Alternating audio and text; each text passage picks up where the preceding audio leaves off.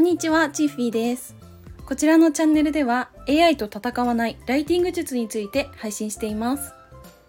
はい。今日で、あ、昨日か。で、ゴールデンウィークが終わってしまったっていう方も多いんじゃないかなって思うんですけど、私も今日からはお仕事を再開しています。はい。と言ってもね、あの、私は9連休だったんですけど、その9連休の間で、お買い物に行ったりとか、まあ、それでちょっと外に出るっていう感じとかあとエステとか松江区とか眉毛のパーマとかでその美容イベントに行くくらいでそれ以外はね基本引きこもってました。はい。皆さんはどう過ごしましたか？はい。ということで今日のテーマなんですけどストーリー性についてお話ししようと思います。はい。あの私は今まで結構引っ越ししてきた回数が多いんですね。はい、でどこに引っ越したかというとまず石川県で生まれてでその後埼玉県に引っ越しました。まあ、それで幼稚園の年長さんくらいに千葉県に引っ越してでそのまま二十歳までは過ごしたんですけど大学生になって妹と一緒に今度は神奈川県に住みました。はいでその後また実家に戻ったこともあったんですけどで社会人になったらえっ、ー、とね毎年レベルで結構引っ越ししてて最近はずっと愛知県にいるんですけどだからあの結構ねいろんな土地で暮らしてきたんですね今まで。でなんなら今あの全国の建設工事に携わっているのでそれを含めるとえっ、ー、とね3ヶ月宮城県に住んでたこともあったし一昨年は大阪に3ヶ月住んでました。であの1週間とかそういった単位での出張も結構多くて本当にいろんなところに住んできたっていう経験はあるんですね。なのでその自分が住んできた中でじゃあどこがいいっていうのは自分の経験から私は語れるんですね。でその結果あの売上350億円以上の不動産会社様の記事を書くことができたんですよ。はい。でこれねちょっと残念ながら SEO1 位は取れなかったんですけどさっき見たらあの SEO2 位でした。はい。でその不動産メディアって結構競合がたくさんいる中でこうしてやっぱ SEO でトップを取れたっていうのはやっぱり私自身のストーリーというものを読んでもらえたからなんじゃないかなって思ったんですよね。うん、で例えばさなんかおすすめのご飯屋さんとかあと休憩スポットみたいなのってさなんかその場所をこう伝えてくる時って Google で調べて出てくるものってさあと雑誌もなんですけどあの広告でこう掲載されているものって多いしだからこそ本当にそこに住んでる人がおすすめしたいところって意外と載ってないことって多いと思うんですよね。あのなんか知る人ぞ知るみたいな。そうだから私はあの会社終わりに立ち寄ってほしいご飯屋さんとかあと休日に恋人と行ってほしい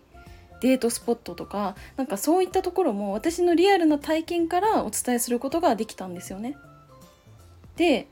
これを考えた時にあの記事の中にそのストーリー性のあるものってやっぱり人が読みたくなるものなんだなっていうふうに思ったんですよね。なんか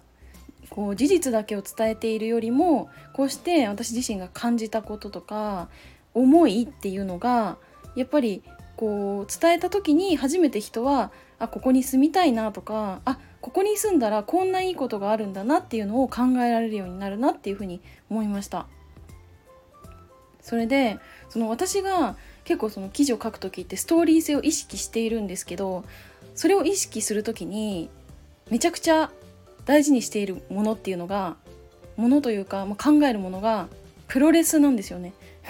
あのいきなりねどうしたって思うかもしれないんですけど私の趣味の一つがプロレス観戦なんですね。でプレプロレスってその観客が求めてるものが結構ストーリー性だと私は思ってて、